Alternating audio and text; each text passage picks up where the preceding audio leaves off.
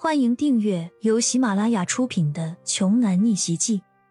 我有一条金融街，作者山楂冰糖，由丹丹在发呆和创作实验室的小伙伴们为你完美演绎。第三章，只听侧身在一旁的骄阳对着电话说道：“喂，我要报警，有一个神经病晚期的老人。”赖在我家不走了！噗的一声，庄九一口茶水没咽下去，全喷了出来。他连忙慌慌张张的阻止骄阳，说：“少爷，少爷，你弄错了，我不是神经病，我真的不是神经病。”每个神经病都说自己不是神经病，这下骄阳更加确信了，不知道哪家的老人没看好，跑出来了。骄阳自幼学医，深知对待神经病患者要顺着来，于是他心平气和的安抚起对方来。对对对，您不是神经病，您是来让我继承千亿家产去做亚洲金融街财富管理的，那您是不是可以先给我打个几十万，让我先花着呗？怎么样啊？听到骄阳的话，老者脸上突然面露苦涩，说：“几十万呢？这……”还说不是神经病，几十万都拿不出来，还说我继承了亚洲财富。当然，这些话骄阳只在心里想想罢了，可不能说出来，刺激了眼前的这个老头。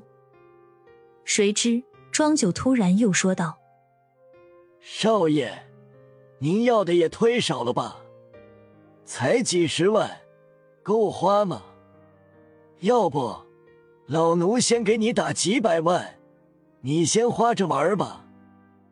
紧接着，只见庄九掏出一款骄阳从来没有见过的手机，当着他的面一顿操作猛如虎。随后，只听叮铃的一声，骄阳的手机收到了短信：“您的农业银行账户入账金额三百万元整，余额三百万零一元整。”此刻，骄阳顿时就慌了。老大也不会把他自己家里所有的棺材板钱都给他转过来了吧？但是不对啊，这个老头是怎么知道自己的银行卡账户的呢？少爷，现在您应该相信我了吧？庄九微笑的说道。等等，让我缓一下。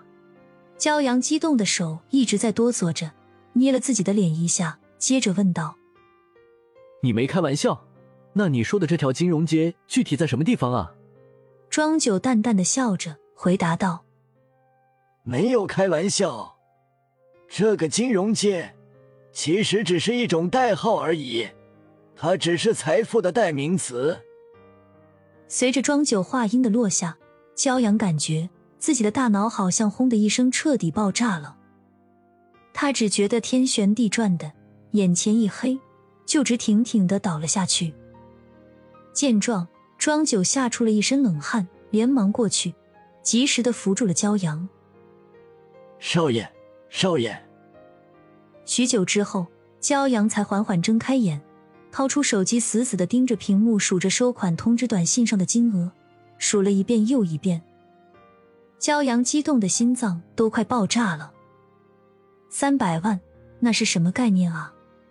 够自己娶十个媳妇儿了。骄阳还是难以置信，问了一句：“金融街？”庄九点了点头，信誓旦旦的回答：“是的，现在您是当之无愧的亚洲第一人。”骄阳哆嗦着，嘴张的似乎不能再大了。“你说什么？我？我现在是亚亚洲首富，有钱了？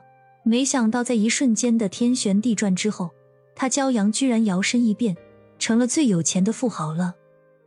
对了，莹莹，现在我有钱了，我终于可以娶莹莹了。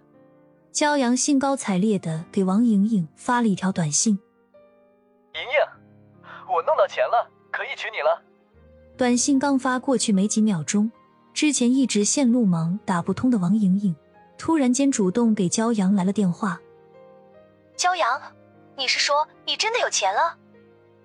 骄阳听着王莹莹的声音，好像有点奇怪，好像是在喘着粗气似的，便问道：“莹莹，你怎么了？”“没事儿，我在我在跑步呢。你先别管这些，晚上带着钱来青音酒吧找我。好了好了，我这边有点忙，就先挂电话了。你一定要记得来找我啊。”王莹莹很着急的就挂断了电话。都不给骄阳说其他话的时间。骄阳并没有怀疑王莹莹的话，只要一想到有了三十万的彩礼，晚上就能亲耳听到莹莹答应自己的求婚了，骄阳就兴奋的浑身颤抖起来。本集播讲完毕，想听更多精彩内容，欢迎关注“丹丹在发呆”。